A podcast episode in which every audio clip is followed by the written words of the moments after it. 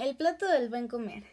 El plato del buen comer es una guía de alimentación que forma parte de la norma oficial mexicana para la promoción y educación de la salud en materia alimentaria, la cual establece criterios para la orientación nutritiva en México. El plato del buen comer tiene siete grupos de alimentos y son los siguientes. Grupo 1, leche y derivados. Grupo 2, carnes, pescados y huevos. Grupo 3, patatas, legumbres y frutos secos. Grupo 4, verduras y hortalizas. Grupo 5, frutas. Grupo 6, cereales y derivados, azúcares y dulces. Grupo 7, grasas, aceite y mantequilla.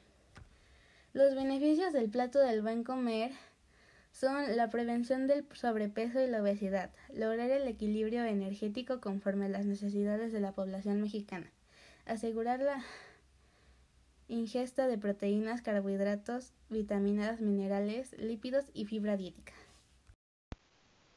La pirámide nutricional es una referencia gráfica de los alimentos y la cantidad en la que debemos consumirlos. En la parte más abajo de la, la pirámide está el agua. Esta es la que ocupa más espacio lo que más debemos consumir. En la segunda parte están los cereales y el pan. En la tercera parte están las frutas y verduras. Los frutas igual ocupan bastante espacio porque es bueno consumirlo más. En la cuarta parte están algunas carnes, por ejemplo el pez y el pollo, productos lácteos y leguminosas.